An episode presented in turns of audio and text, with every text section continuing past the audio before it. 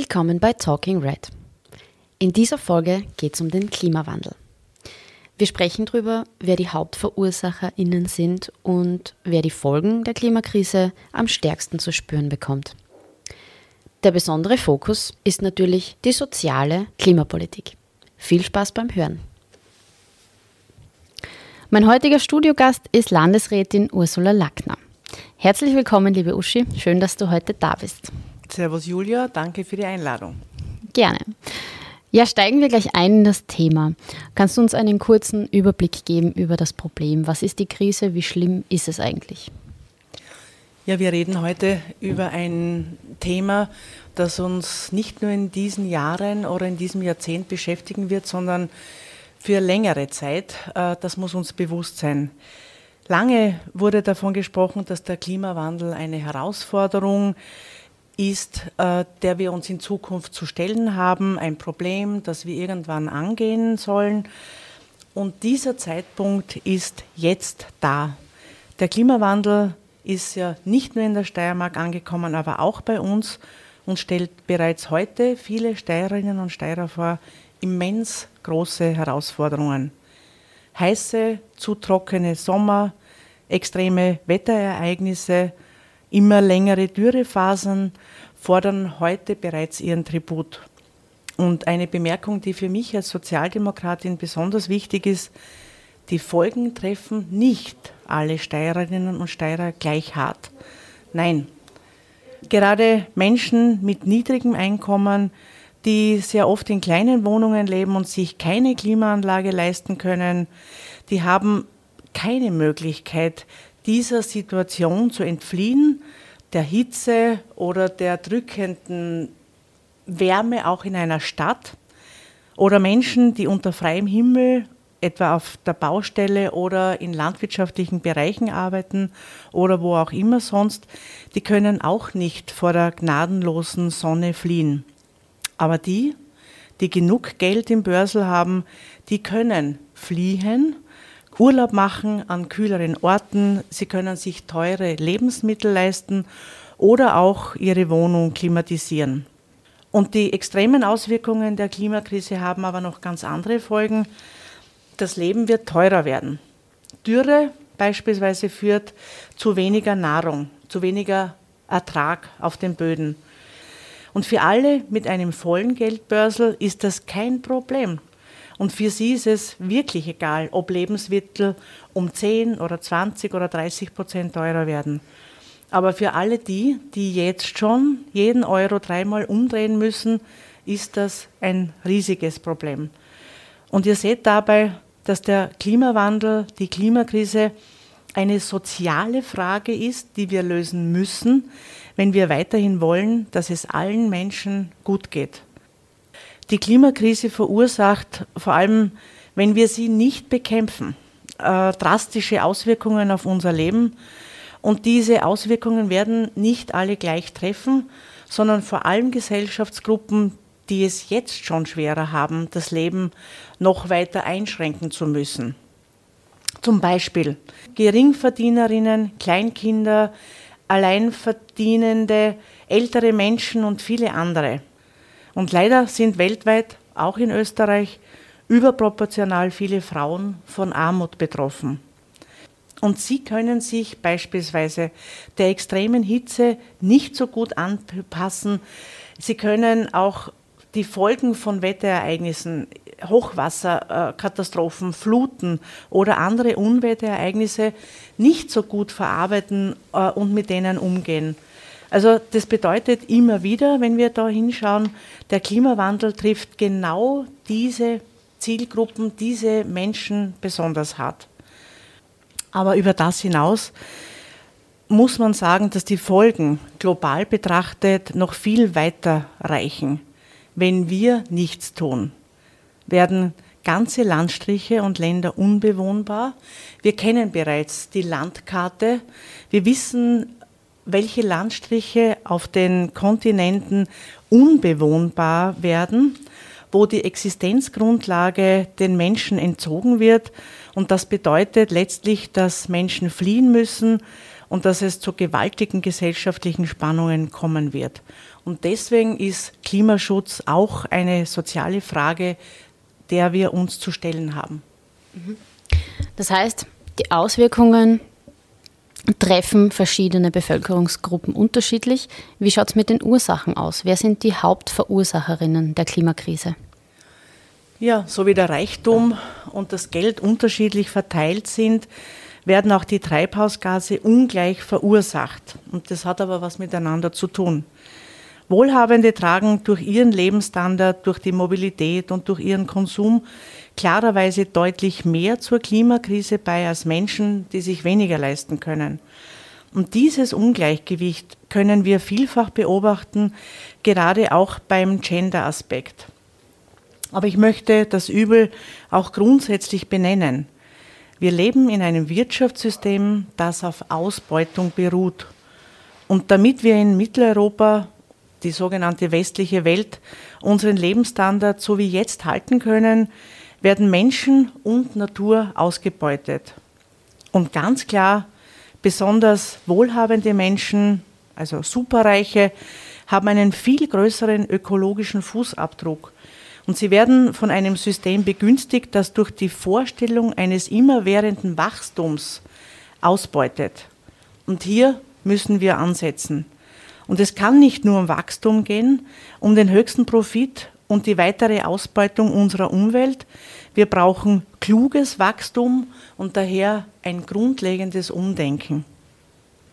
Ja, du sprichst von sozialer Klimapolitik. Das differenziert uns von den Grünen. Ähm, was kritisieren wir an der Klimapolitik der Grünen?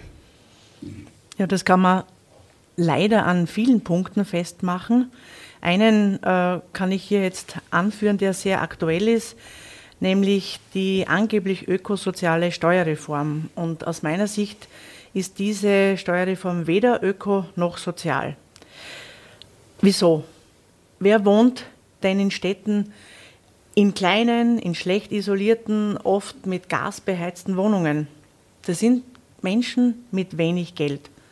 Und der neue Klimabonus benachteiligt diese gleich doppelt. Zum einen wird Heizen teurer und, das ist der zweite Aspekt, diese Menschen im, bekommen im Verhältnis zu vielen anderen eine weitaus geringere Steuererleichterung. Und mir muss man einmal erklären, wieso der geografische Aspekt, also diese Komponente so ausschlaggebend ist in dieser Steuerreform.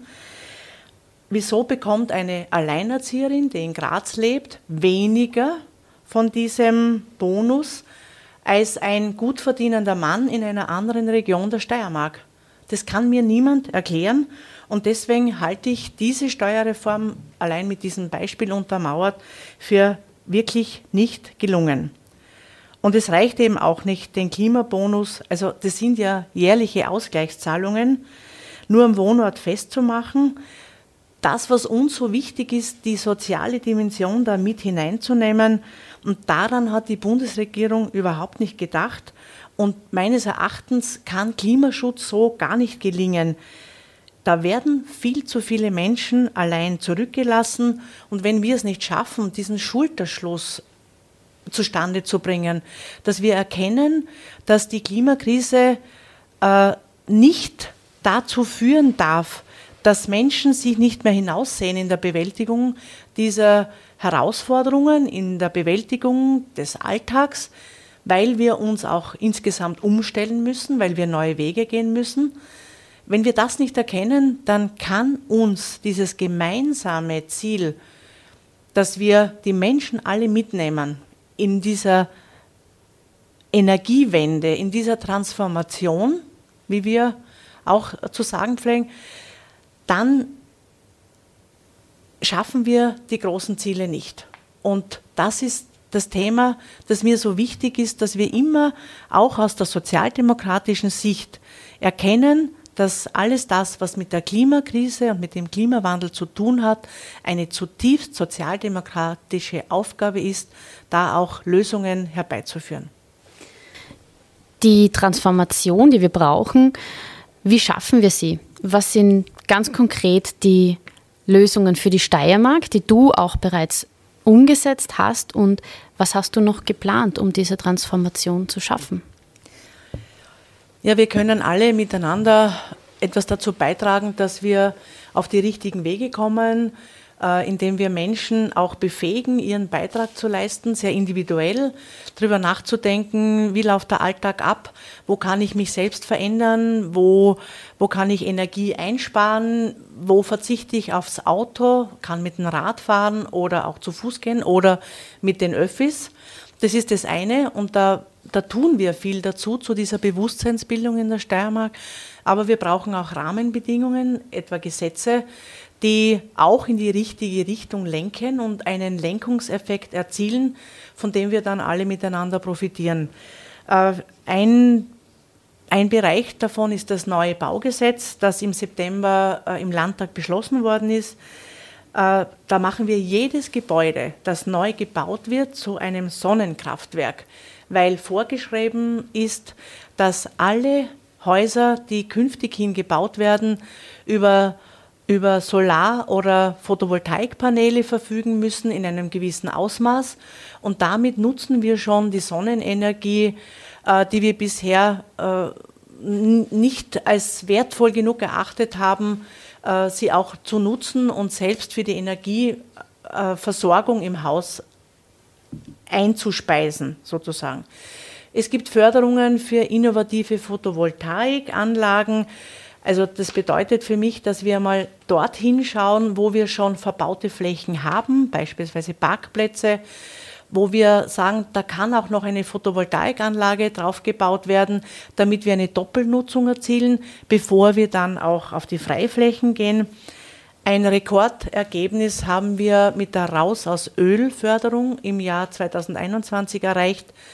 Äh, wir haben heuer um mehr als 50 Prozent mehr Ansuchen für den Heiz Heizungstausch als noch im vorigen Jahr. Äh, wir haben, um große Ziele äh, im Heizungstausch vornehmen zu können, auch den Topf sehr gut dotiert mit 8,5 Millionen Euro. Und wir haben ein Rekordergebnis, wie gesagt, erzielt heuer. Und wir sind in Österreich Spitzenreiter. Jede vierte jeder vierte Heizungstausch, der vorgenommen wird, wird in der Steiermark gemacht und das heißt, wir kriegen auch sehr viele Bundesmittel äh, in die Steiermark dazu herein. Die Energieberatung, die halte ich für ganz wichtig, weil Menschen in dieser Umstellung, in der Notwendigkeit, dass wir neue Dinge denken, dass wir Dinge neu denken, äh, gut beraten sind, objektiv beraten werden, das in der ganzen Steiermark. Äh, und dafür lohnt es sich auch, äh, Geld auszugeben aus meinem Ressort heraus und dass wir ein besonderes Angebot damit für alle Steirerinnen und Steirer sicherstellen. Und die E-Mobilität ist natürlich auch noch ein Thema. Da haben wir auch mit dem neuen Baugesetz einen Schritt gemacht, dass nämlich in allen äh, Häusern, die neu gebaut werden, entsprechende äh, Ladestationen und Infrastruktur vorgesehen wird, damit äh, Menschen, die bereit sind, auf die E-Mobilität umzusteigen, auch äh, in der Infrastruktur gut äh, betreut und versorgt werden. Da wissen wir, da haben wir noch einiges vor uns. Aber die Steirerinnen und Steirer sind bereit, auf die E-Mobilität umzusteigen. Und da muss man auch in der Infrastruktur noch einiges dazu tun. Also das, was auch heute und in den nächsten Tagen äh, bewusst werden wird, äh, das ist für mich auch das Pfandsystem für PET-Flaschen. Das ist etwas, was, äh, was ich immer für richtig geheißen habe, dass es gelingen muss, dass wir die Plastikflaschen, aber auch die, äh, die Dosen wieder in diesen, diesen Ressourcenkreislauf zurückbringen, weil ähm, es hat viele Argumente gegeben und es hat auch sehr lange gedauert, bis wir jetzt konkret äh, dieses Ergebnis auf dem Tisch haben, ich habe nie verstanden, wieso man das bei Plastikflaschen nicht schafft, was, man, was wir schon ewig mit, mit den Bierflaschen schaffen, dass die zurückkommen in die Brauerei und in diesen Kreislauf. Aber das ist mit 2025 jetzt ausgemacht, äh, dass wir diese Ressource, die wertvoll ist, in diesen Kreislauf wieder zurückbringen. Und das bedeutet natürlich auch, dass das eine Lenkungsmaßnahme ist, die wir gebraucht haben in Österreich, um Ziele zu erreichen, um auch das Bewusstsein zu schärfen, dass die Ressourcen überall vorhanden sind und dass wir lernen müssen, genauer hinzuschauen, wo wir hineingreifen, in welchen Topf wir was für unseren Alltag, für unser alltägliches Leben benötigen und auch erkennen, dass wir manches in einen Kreislauf zurückführen können, von dem wir nicht gedacht haben, wie wertvoll er ist. Und das ist für mich ein sehr aktuelles Beispiel dafür, dass wir dass wir noch einen langen Weg vor uns haben und viele Dinge noch auf uns zukommen werden, wo wir erkennen, dass wir, wenn wir sorgsam damit umgehen, auch schon einen großen Beitrag dazu leisten, dass wir nicht nur Energie anders gewinnen, statt aus Erdölprodukten aus der Sonne oder aus dem Wind, sondern dass wir auch erkennen, dass wir, dass wir insgesamt mit dem anderen Umgang an Ressourcen energieeffizienter werden. Das heißt, wir werden auch sparsamer. Und auch das ist ein großes Vorhaben, das wir uns erst bewusst machen müssen, dass wir nicht nur Energie anders erzeugen, sondern dass wir weniger Energie beanspruchen wollen und sollen. Und das ist ein weiterer wichtiger Themenbereich in der Frage des Umgangs mit dem Klimawandel. Mhm. Was kann in Zukunft auch vielleicht in fernerer Zukunft noch auf uns zukommen an Umstellungen, an Umdenken, an Umgewöhnen? Generell glaube ich, dass uns ähm, das Thema sowieso jeden Tag äh, ins Haus steht, dass wir durch, durch, durch globale Berichterstattung, durch das, was in Europa passiert und in Österreich und auch in der Steiermark, dass wir immer mehr lernen, diese Zusammenhänge zu erkennen, diesen Kreislauf. Und dass wir, wenn wir über, über das Klima nachdenken, wenn wir darüber nachdenken, welche Ressourcen uns äh, die Natur auch gibt, wenn wir erkennen, dass die Natur uns beispielsweise über Holz Biomasse zur Verfügung steht, die weitaus umweltfreundlicher ist, wenn wir sie nutzen, als alles das, was wir aus, äh, aus, den, aus den Erdölländern geliefert bekommen. Wenn wir wissen, dass wir neue Berufe brauchen, neue Berufsbilder haben werden und damit in Verbindung auch die Ausbildung und die Bildungsbereiche anders werden. Wenn wir wenn wir das Bewusstsein dafür bekommen, dass wir uns anders fortbewegen können als immer nur im Auto, wenn wir, wenn wir wissen, dass Wachstum nicht um jeden Preis erstrebenswert ist, sondern dass wir nachdenken, wie wir klug wachsen können mit unserer Wirtschaft. Alles das wird sich abfärben auch auf, auf unser tägliches Leben. Und deswegen glaube ich, dass wir da noch viele Aha-Erlebnisse äh, haben werden, dass wir vieles noch umstellen können und erkennen werden, dass es nicht nur um Verzicht geht, sondern darum, dass wir Dinge einfach anders machen und wissen, dass wir damit auch etwas richtiger machen als in den Jahren und Jahrzehnten davor.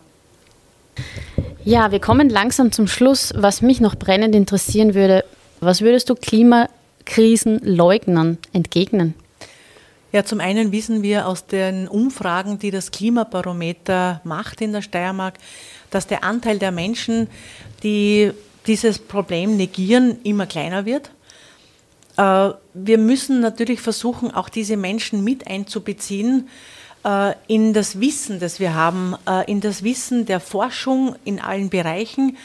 Wir haben ja die Zahlen auf dem Tisch, wir können auch nicht mehr länger wegsehen aber Maßnahmen, die aus meinem Ressort heraus auch gemacht werden, über die Initiative Ich tu's für unsere Zukunft, dass wir die noch breiter aufstellen, dass wir Beratungsthemen noch besser unter die Menschen bringen, Informationen noch besser unter die Menschen bringen, aber vor allem auch Maßnahmen treffen, äh, wo wir sagen, wenn wir uns verändern müssen, und das muss sein, dann müssen wir auch schauen, dass wir alle Bevölkerungsgruppen mit einbeziehen und damit auch die Leugner dieser Klimaveränderung mit ins Boot hereinholen.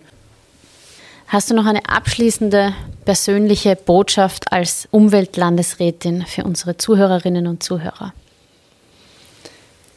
Ein großes Bild ist es, das ich vor mir habe, nämlich eine lebenswerte Steiermark, auf die wir achtsam schauen, mit der wir sorgsam umgehen, mit dem Ziel, dass die künftigen Generationen eine ebenso schöne Steiermark vorfinden, wie wir sie vorgefunden haben und dass wir diese Steiermark als Vermächtnis sehen, dass wir in die Hände der nächsten Generationen auch übergeben können. Das ist ein großer Wunsch von mir und das steckt eigentlich hinter jeder Maßnahme, hinter jeder Überlegung, die ich aus meinem Ressort heraus mache und Menschen dafür zu begeistern, dass das einfach ein großes Thema wird für viele bei uns in der Steiermark. Das ist ein Wunsch und ein großes Bild, das ich für mich auch gezeichnet habe. Vielen herzlichen Dank für deine Worte und danke, dass du heute bei mir im Podcast warst. Ich danke auch dir für dies, die Leitung durch diese Sendung und alles Gute wünsche ich allen, die da zuhören. Ja, und allen Zuhörerinnen und Zuhörern vielen Dank fürs Dabeisein und bis zum nächsten Mal.